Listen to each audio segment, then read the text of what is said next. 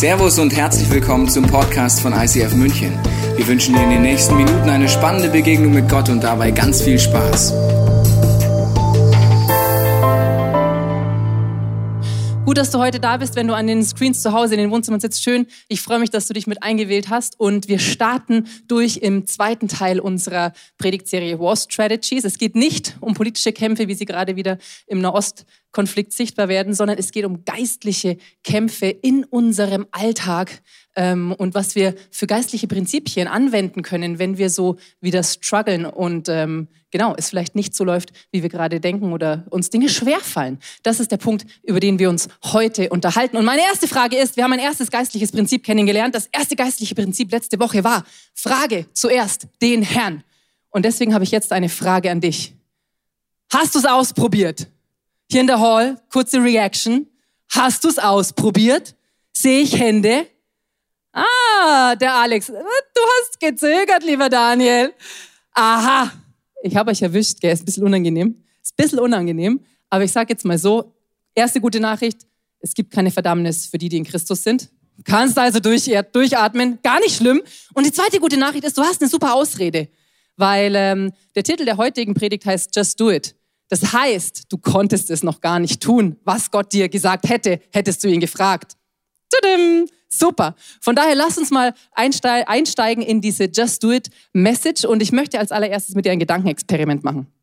Stell dir vor, eine Familie ähm, bestehend aus zwei, zwei Eltern, das ist Familie, Vater, Mutter und ähm, Kindern, jugendliche Kinder schon so in dem Alter, dass man sie alleine lassen kann, ähm, erleben Folgendes. Die Eltern sagen, hey, wir gehen jetzt eine Woche lang auf Urlaub, weil wir haben einfach mal wieder Bock auf eins zu eins Zeit, Ehezeit. Und damit ihr wissen, wisst, was ihr machen sollt, hier eine Liste an To-Dos. Müll rausbringen, Blumen gießen, Küche wischen, was man halt alles so macht. Ihr wisst Bescheid, ciao, habt eine gute Woche. Sie kommen nach einer Woche wieder zurück. In ihrem Kopf die Vorstellung, ganz klar, die To-Do-Liste sieht jetzt so aus. Also alles erledigt, keine Diskussion. Dann kommen sie ins Haus und müssen feststellen, die To-Do-Liste sieht eher so aus. Sie haben die Blumen gegossen, die leben noch. Auch der Hund, der Waldo, der lebt noch. Und er hat nicht in die Küche oder ins Wohnzimmer gekackt, weil er wurde Gassi geführt. Schon mal gut.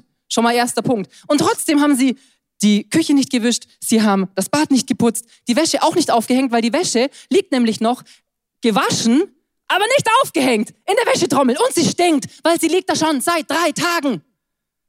Okay, nicht gut. Die Eltern zitieren die Kinder zu sich, fragen, ähm, Freunde, wir dachten, ihr seid jetzt langsam erwachsen. Offensichtlich haben wir uns geirrt. Könnt ihr uns das erklären? Und dann sagen die Kinder, dumm sind sie nicht, folgendes. Ja, also wisst ihr, äh, wir wussten jetzt nicht so genau, dass das etwas ist, was wir tun müssen. Also wir haben gedacht, das ist jetzt eine Liste. Wir haben auch wirklich diese Liste uns zu Herzen genommen. Wir haben darüber gebetet. Wir haben uns darüber ausgetauscht. Wir haben wirklich stundenlang darüber diskutiert und einfach überlegt, wie können wir das gut machen? Was davon ist relevant? Was ist heute nicht mehr relevant? Und dann haben wir uns gedacht, okay, relevant ist Blumengießen und der Waldo. Der ist auch relevant. Und das haben wir gemacht. Den Rest fanden, wir jetzt nicht so wichtig, aber wir haben es auswendig gelernt. Also ich, ich kann dir jetzt das zitieren, was da steht. Immerhin, gar nicht schlecht. Ich weiß, es ist jetzt ein bisschen skurril, gell? Aber vielleicht kennst du diese Momente aus deinem und meinem Leben mit Gott. Ich kenne die sehr, sehr gut, wo Gott uns eigentlich sehr, sehr klar sagt, frage zuerst den Herrn und er gibt mir eine Antwort und er sagt mir ganz klar, tu dies, tu das, tu jenes. Und ich habe Impulse und ich mache es einfach nicht. Unter uns gesagt. Ich mache es einfach manchmal nicht. Ich mache dir ein paar Beispiele, was Gott sehr, sehr klar sagt. Da musst du noch nicht mal Frage zuerst den Herrn machen und irgendwie auf irgendwelche geistlichen Impulse ähm, hören. Da kannst du einfach mal in der Bibel lesen. Da steht nämlich folgendes. Gott sagt so zu uns ganz klar, macht euch keine Sorgen. Ich in meinem Alltag boah, ey, morgen, wenn ich an die Woche denke, wenn ich allein nur an den morgigen Tag denke, morgen habe ich Termin in der Früh, dann habe ich den Termin, dann habe ich den Termin am Abend, habe ich dann noch das. Ach du Scheiße, ich weiß gar nicht, wie ich das schaffen soll, ey. Ich kriege das nicht hin. Ich bin ja nach dem Tag heute fix und fertig. Wie soll ich das alles machen? Weißt du, was Gott mir sagt? Lass es einfach! Mach's nicht! Stattdessen, was sagt er mir zu tun? Bete. Bete für jede Situation. Mach dir keine Sorgen. Bete. Anderes Beispiel. Gott sagt so, in seinem Wort, kannst du lesen, steht da, schwarz auf weiß. Schwarz auf weiß steht es echt, ist krass. Schwarz auf gelb in dem Fall. redet nicht schlecht voneinander. Redet nicht schlecht voneinander. Unser Alltag, ey, hast du schon gehört, Easy? Hast du das schon gehört? Was der wieder gemacht hat? Also das, also das ist wirklich unmöglich. Und das, und das in seiner Position, das geht gar nicht. Ich meine, gut, ich habe es nicht von ihm persönlich, aber die Franzi hat es mir gesagt und die Franzi weiß es von Nico und der Nico weiß es von der Schwägerin seiner Schwester. Von daher ist ja wohl klar. Und Gott sagt, lass es einfach, mach's nicht. Stattdessen rede, was gut ist, was vollkommen ist, was wahrhaftig ist und was uns gegenseitig aufbaut. Das sind ganz klare Anweisungen, die Gott uns gibt. Und wie gesagt, ich muss nur lesen können. Gell? Lesen hilft. Lesen ist auf jeden Fall eine der War Strategies, die Gott dir an die Hand reicht in deinem Alltag. Aber das Problem, und das kennen wir beide, und nicht nur du und ich, wir kennen es, sondern sogar Paulus kennt es. Das Problem ist doch folgendes. Immer wieder und wieder und wieder und wieder und wieder und wieder in einer Endlosschleife nehme ich mir das Gute vor, aber es gelingt mir nicht. Immer wieder nehme ich mir das Gute vor, aber es gelingt mir nicht, es zu verwirklichen. Ich schaffe es irgendwie einfach nicht, in meinem Alltag die Dinge zu tun, die Gott von mir möchte, die Impulse umzusetzen, die er mir aufs Herz legt. Und wenn das dein Kampf ist, dann habe ich eine gute Nachricht. Paulus kennt den Kampf, er hat ihn gekämpft und er hat viele, viele Kirchen gegründet. Er war ein großer Mann Gottes, von dem wir einiges lernen können.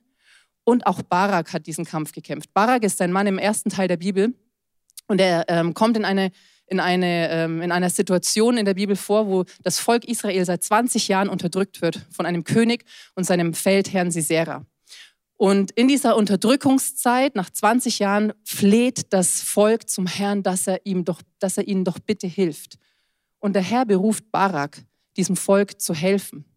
Und ich lese dir kurz vor, was passiert. Er trifft sich, ähm, er wird von der, von der Richterin des damaligen, der damaligen Zeit, die Richter sind die sozusagen geistlichen und politischen Anführer, ähm, von dieser Frau Deborah wird er herzitiert, weil sie wusste, dass er von Gott berufen wurde. Und ich nehme dich einfach mit rein in diese Geschichte. Du kannst dich gerne, so wie ich jetzt gerade, zurücklehnen, wenn du möchtest, wenn es dir hilft, wenn du dich besser konzentrieren kannst, mach die Augen zu und hör einfach zu, was passiert. Du findest die Geschichte in Richter 4. Also, Deborah ließ ihm sagen, hat dir nicht der Herr, der Gott Israels geboten, geh hin und zieh auf den Berg Tabor und nimm 10.000 Mann mit dir. Denn ich will Sisera, den Feldhauptmann Jabins, das ist dieser unterdrückende König, mit seinen Wagen und mit seinen Kriegsscharen zu dir an den Bach Kishon ziehen lassen und will ihn in deine Hände geben. Sehr klare Ansage, was Gott machen will. Barak sagte zu ihr, wenn du mit mir ziehst, will ich ziehen. Ziehst du aber nicht mit mir, will ich nicht ziehen. Sie sagte, ich will mit dir ziehen, aber der Ruhm wird nicht dein sein auf dem Weg, den du gehst, sondern der Herr wird Sisera in die Hand einer Frau übergeben. Und so machte sich Deborah auf und zog mit Barak nach Kadesh. Und 10.000 Mann zogen mit ihnen zusammen hinauf in den Kampf. Und dann geht es folgendermaßen weiter. Da wurde Sisera berichtet, dass Barak, der Sohn Abinoams, auf den Berg Tabor gezogen wäre. Und Sisera rief alle seine Wagen zusammen, 900 eiserne Wagen und alles Volk, das mit ihm war. Deborah aber sagte zu Barak, auf, das ist der Tag, an dem dir der Herr den Sisera in deine Hand gegeben hat, denn der Herr ist vor dir her ausgezogen.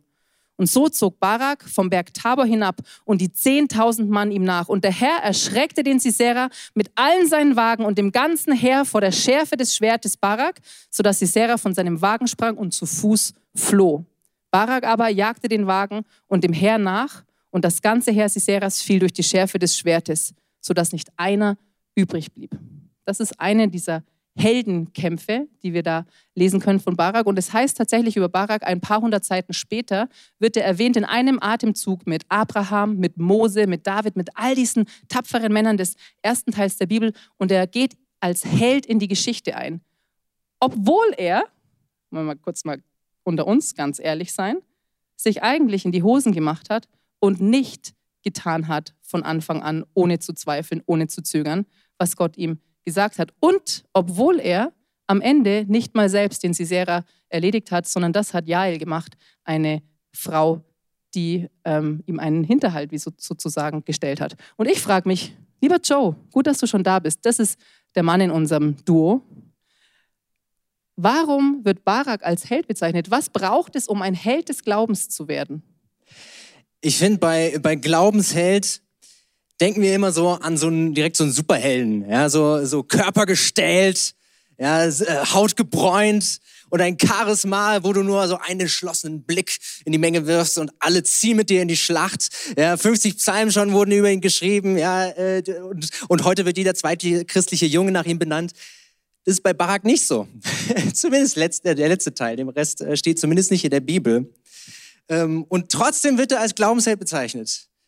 Deswegen lasst uns mal anschauen, was macht denn eigentlich äh, Barak in dieser Story? Also es geht ja so los, die Deborah kommt auf ihn zu und sagt, hey Barak, äh, ein ganz klarer Auftrag. Gott sagt dir, stell ein Heer zusammen mit 10.000 Leuten und zieh in den Kampf gegen unsere Unterdrücker. Und nicht nur das, sondern sie sagt ihm sogar, hey, Gott wird dir den Sieg schenken. Es ist quasi für alles gesorgt. So, wie reagiert Barak? Ja, äh, flexte seinen Bizeps, also muss ich jetzt ein bisschen vorstellen, flexte seinen Bizeps und wirft diesen entschlossenen Blick und schreit, This is Sparta! Macht er nicht, sondern er zögert. Er, er, er lässt sich erstmal in den Sessel zurückfallen und verschränkt die Arme und sagt, wenn du mitkommst, Deborah, gehe ich, aber wenn nicht, dann nicht. Also er zögert. Und, und trotzdem wird er als Glaubensheld bezeichnet. Also warum zögert der? Ja, das steht jetzt nicht im Text, deswegen können wir nur spekulieren. Aber wenn man, wenn man sich mal so in Baraks Lage versetzt, dann fallen einem schnell so ein paar Dinge ein, die dahinter stecken könnten, ja, die ihn daran hindern, aufzustehen. Ein Punkt könnte Bequemlichkeit sein. Ja, ist ja schön kuschelig. Ja, klar, die, die Unterdrückung von den, äh, der Israeliten, das muss auch nicht so ein Schluck Zuckerschlecken gewesen sein, aber 20 Jahre, ja, 20 Jahre, das ist ja schon eine lange Zeit. Ja, da muss man sich ja mit dem New Normal ein bisschen arrangieren. Ja, life must go on. Ja, das, ist jetzt halt so, das war schon immer so und das wird auch immer so sein. Ja, da kann man es auch annehmen. Und wenn ich ehrlich bin, kenne ich auch solche Normalzustände in meinem Leben. Äh, die, wenn ich die aber mit, mit Gottes Normal vergleiche, dann merke ich, das, das passt irgendwie nicht. Aber wenn ich dann was daran ändern müsste, boah, dann müsste ich ja aufstehen, dann wäre es nicht mehr so warm. Hier auf dem Sessel ist es doch kuschelig und mucklig und so, und dann wird mein Leben ja unangenehm ich bleibe wieder sitzen und suche nach Ausreden. Könnte, könnte sein, könnte aber auch äh, Angst sein. Und sehr wahrscheinlich war es bei Barak auch Angst, weil äh, wir haben ja gelesen ähm, oder, oder gehört, dass der Gegner 900 eiserne Streitwägen hatte. Und, und über Israel heißt es ein Kapitel später, dass nicht einer Speer und Schild besaß. Die waren quasi unbewaffnet. Also komplett militärisch unterlegen. Ja, quasi die, die 900 eiserne Streitwegen, die hätten die einfach umgemäht wie ein Mähdrescher Kornfeld. Ja, das war null Chance. Das war ein Himmelfahrtskommando. Ja, klar kriegt man da Schiss. Ja, oder vielleicht äh, auch damit einhergehend auch Minderwert. Ja, vielleicht hat sich Barak gedacht, warum ausgerechnet ich? Ja, was schaffe ich denn schon? Was soll ich da jetzt machen? Oder es waren sogar Zweifel. Ich meine, klar, die Deborah hat ihm gesagt, hey, Gott wird dir den Sieg schenken. Aber das dann zu glauben, das steht dann oft auf einem anderen Blatt. Was ist bei dir? Ja, zweifelst du vielleicht, dass Gott wirklich mit dir ist, dass er den Sieg dir schenken wird? Zweifelst du vielleicht an deinen eigenen Fähigkeiten? Oder hast du auch Angst, dass dein Leben irgendwie unangenehm wird, wenn du wirklich aufstehst und losgehst, wenn du Sachen aufs Spiel setzt. All das mag in Barak vorgegangen sein. Ja, und das ist aber so schön entlastend, oder? Das der, der, der zögert, der zweifelt, der hat vielleicht Angst und trotzdem ist er ein Glaubensheld. Ja, der wird da bezeichnet im Hebräerbrief als Glaubensheld. Und das ist, das ist so schön, oder? So, zu wissen, es disqualifiziert dich also nicht, wenn du zögerst. Es disqualifiziert dich nicht als Glaubensheld, wenn du zögerst, wenn du Angst hast, wenn du zweifelst. Glaubensheld bedeutet nicht, niemals zu zweifeln. Ja, und das, die Bibel ist voll von solchen Stories, ja, von Mose, von Gideon, von, von Jeremia, ja, von Leuten, die gezweifelt haben, weil die waren Menschen wie du und ich. Und trotzdem können wir sie als Vorbilder nehmen, nämlich wie sie trotzdem damit umgegangen sind, wie sie trotzdem aufgestanden sind, diese Kluft zwischen Hören und Tun zu überwinden. Deswegen schauen wir mal an, was Barak gemacht hat. Das Erste, was Barak macht, er fragt Deborah um Hilfe. Ja, er fragt, er sagt zu Deborah, hey, ich schaffe es nicht alleine. Ich brauche dich. Ich pack's sonst nicht. Und das ist so die erste entlastende Botschaft von dieser Story, oder? Die, zu wissen, ey, ich muss es nicht alleine schaffen. Ich darf um Hilfe bitten.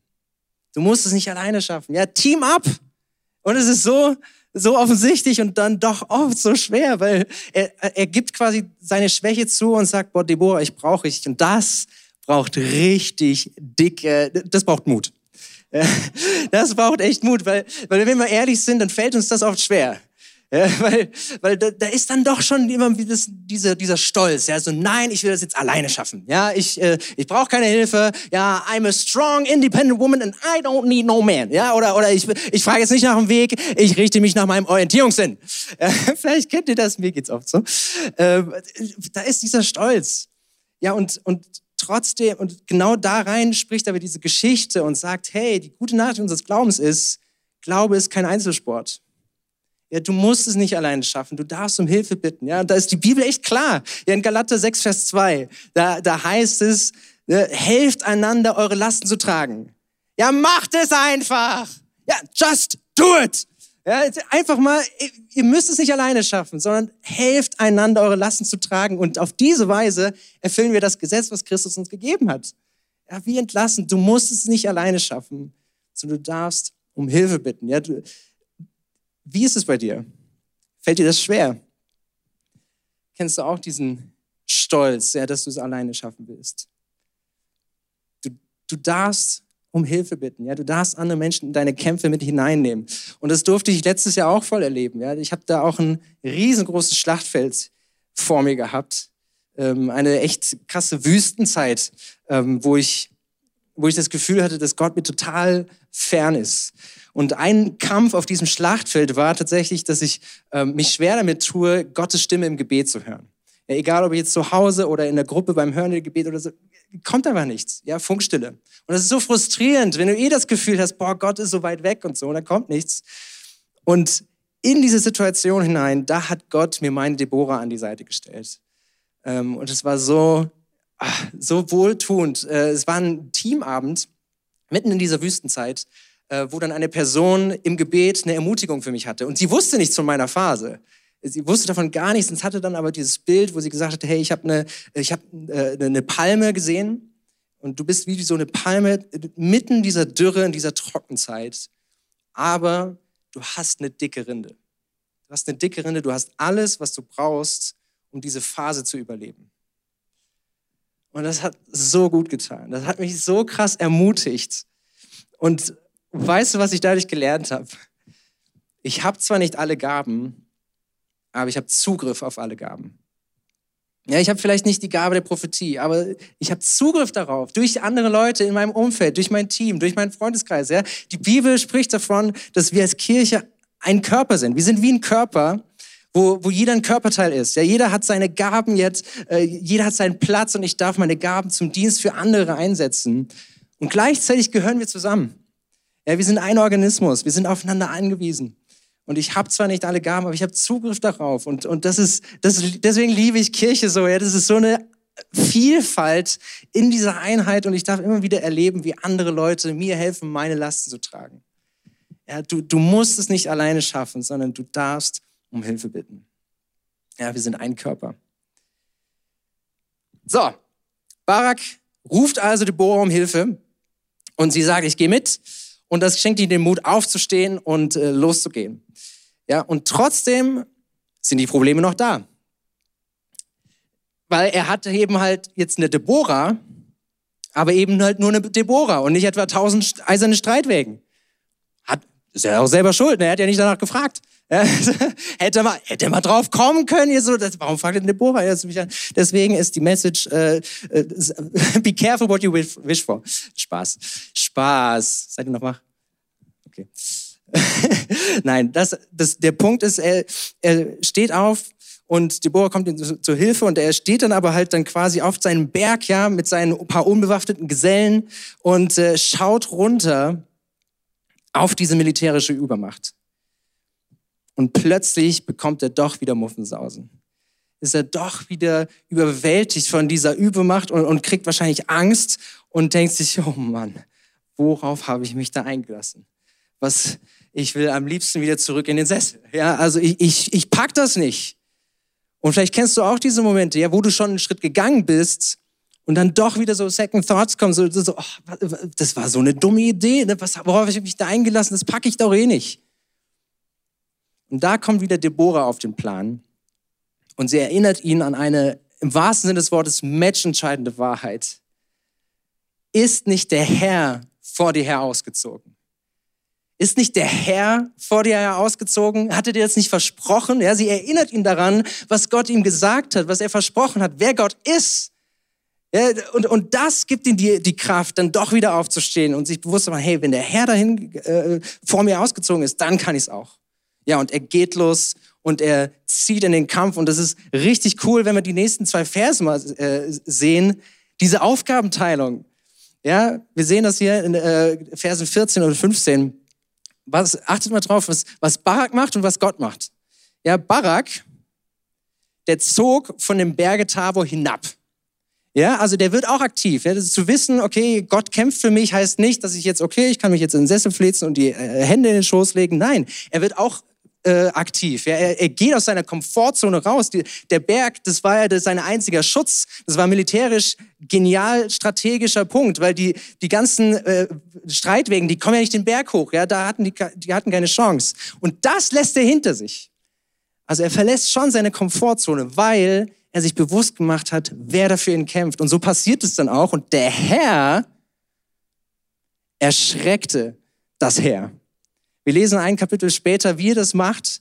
Nämlich er lässt einen Platzregen kommen, das ganze Schlachtfeld wird überschwemmt, ist nur noch Matsch, die ganzen Streitwegen, die bleiben da stecken, die werden total nutzlos. Und das ist so ein Klacks für Gott.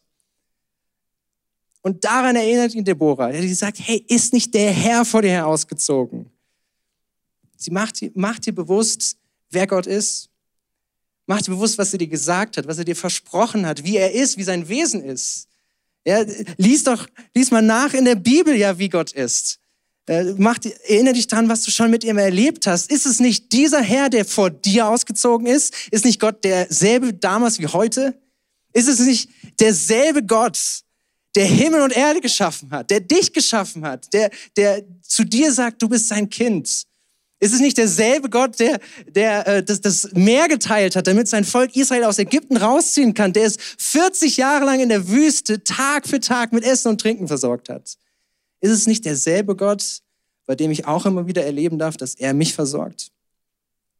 Ist es nicht derselbe Gott, der auch sagt, er ist treu, selbst wenn ich untreu bin? Hat er das nicht ein für alle Mal immer wieder auch bewiesen? Gott lässt dich nicht hängen.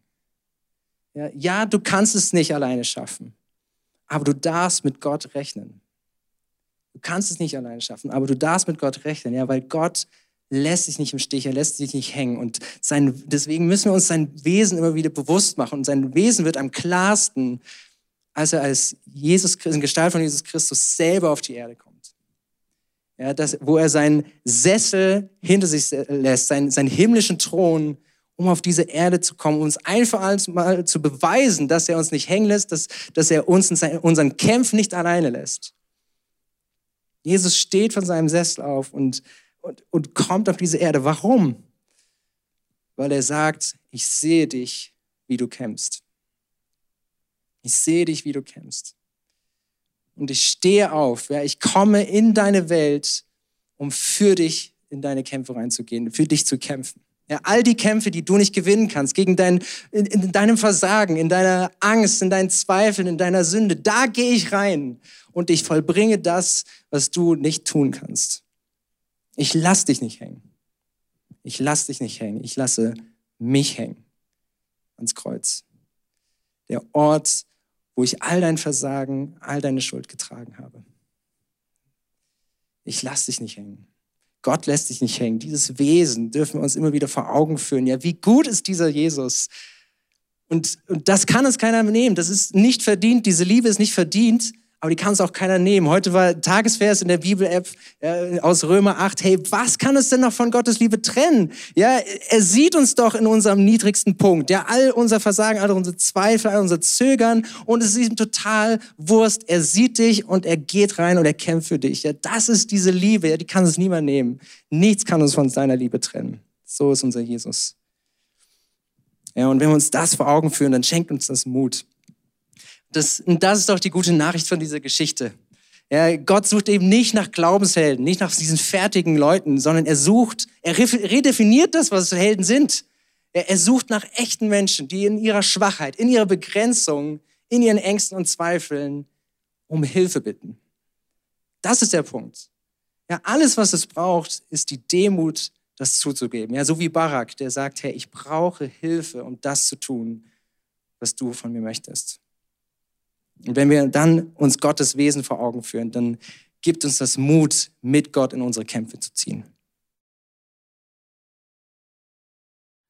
Gott sucht nach Menschen, die den Mut haben, ihn um Hilfe zu bitten und ihn hineinzunehmen in ihre Kämpfe. Und vor ein paar Jahren bereits hatte ich so eine Situation mit ähm, einer Handvoll Leuten. Wir saßen um einen Küchentisch und ähm, ein Mann hatte den Mut zu sagen, womit er gerade kämpft. Und sein Kampf war, dass ihm am Wochenende das Auto geklaut worden ist und er berufswegen, vom Berufswegen auf sein Auto angewiesen ist und er wirklich verzweifelt war an diesem Sonntagabend und nicht wusste, was er jetzt machen soll. Und weißt du, was so stark war? Er hat seinen Kampf mit uns geteilt und war verzweifelt und sofort, wirklich sofort hat eine Frau gesagt, du kannst mein Auto haben ich kriege das irgendwie hin, du kannst einfach mein Auto haben, dann hast du ein bisschen Zeit, die Sache zu sortieren, dann können wir schauen, wie, wie, wie, es weitergehen kann. Und ich hatte dann den Impuls, hey, wie wäre es, wenn wir neben dem, dass jetzt er ganz praktisch Hilfe erfahren hat, wie wäre es, wenn wir jetzt einfach dafür beten und im Gebet zurückfordern, was ihm gehört? Und ich habe keine Ahnung, ich wusste nicht, was Gott tun will, ob er was tun will oder nicht, aber ich hatte es so auf dem Herzen, dass wir noch beten. Und wir haben gebetet in unserer Verzweiflung, in der Schwachheit, in diesem Nichtwissen, was Gott machen wird. Und im Gebet habe ich den Impuls, am Dienstag ist das Auto wieder da. Ich habe es nicht gesagt, weil ich habe mich einfach nicht getraut, sowas auszusprechen, aber ich habe es so in meinem Herzen behalten. Und am Dienstagnachmittag bekomme ich eine Nachricht von der Frau, die ihm das Auto geliehen hat, und sie hat gesagt, die Polizei hat das Auto gefunden. Es ist wieder da. Ich habe keine Ahnung, wie es passieren konnte, aber das Auto ist zurück und er hat sein Auto wiederbekommen. Und weißt du, das war so ein Moment für mich, einer von ganz, ganz vielen, der mir bewiesen hat, egal womit du gerade kämpfst, egal wie es dir gerade in deinem Alltag geht und was dir vielleicht geraubt worden ist, Gott ist größer.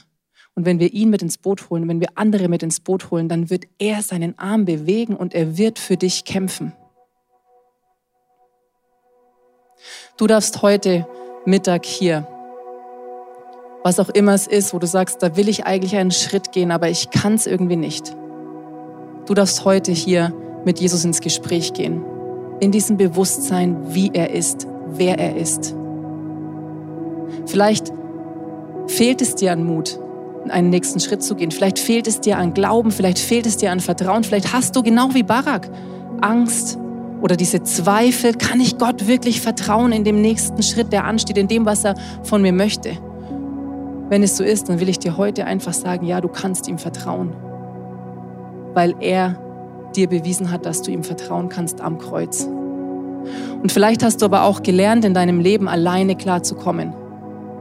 Du hast gelernt, dich auf dich selber zu verlassen, weil vielleicht musstest du dich auf dich selbst verlassen. Vielleicht waren die Menschen, auf die du dich, auf die du dich hättest verlassen sollen, können, sollen nicht für dich da. Sie waren nicht verlässlich und du bist wie stark geworden auf so eine eigene Art. Und vielleicht hast du Gott noch nie um Hilfe gebeten, weil du es bislang einfach selber gemacht hast. Weißt du, was du dann machen kannst heute? Du kannst diesen Moment jetzt nutzen und einfach innerlich auf deine Knie gehen und sagen, Jesus, ja, ich habe es alleine gemacht bisher, aber ab heute, jetzt in diesem Moment, für diese Situation, ab sofort, bitte ich dich, dass du mir hilfst, dass ich nicht mehr aus meiner Kraft kämpfe, sondern dass du mit deiner Kraft für mich kämpfst. Und der Joe und ich, wir werden jetzt einfach für dich beten, dass Jesus in dir, in deinem Herzen die Dinge freisetzt, die dir vielleicht aktuell fehlen und die du brauchst, um aufzustehen, um den nächsten Schritt zu gehen. Jesus, ich danke dir, dass wir in unserer Schwachheit zu dir kommen dürfen. Dass es kein Hindernis ist, sondern dass du dir das wünschst und dass du uns zusprichst, in unserer Schwachheit bist du stark. Und deswegen lege ich alles ab, was mich daran hindert, allen Stolz, vielleicht allen, alle Angst, all das, was ich vielleicht größer gemacht habe als dich, ja, was mich in die Situation geleitet hat, das lege ich vor dir ab und ich bitte um Vergebung dafür. Und ich danke dir, dass du dafür gestorben und auferstanden bist, dass du das auf dich genommen hast und dass jetzt nichts mehr zwischen uns steht, dass du mir zusprichst, dass ich von dir geliebt bin. Und in dieser Hebräerstelle heißt es, sie waren schwach und wurden stark. Im Kampf wuchsen ihnen Heldenkräfte. Das ist das, was über Barak heißt in Hebräer 11. Und ich spreche dir das zu, auch wenn du dich jetzt schwach fühlst, du wirst stark werden. Auch wenn du jetzt Angst hast vor dem Kampf, mach dich auf den Weg, weil es werden dir Heldenkräfte wachsen, weil Gott ist der Held, der mit dir ist und der dir seine Kraft zur Verfügung stellt. Und ich segne dich mit dieser Kraft Gottes, die alle Hürden überwindet und die deine Stärke ist. Amen.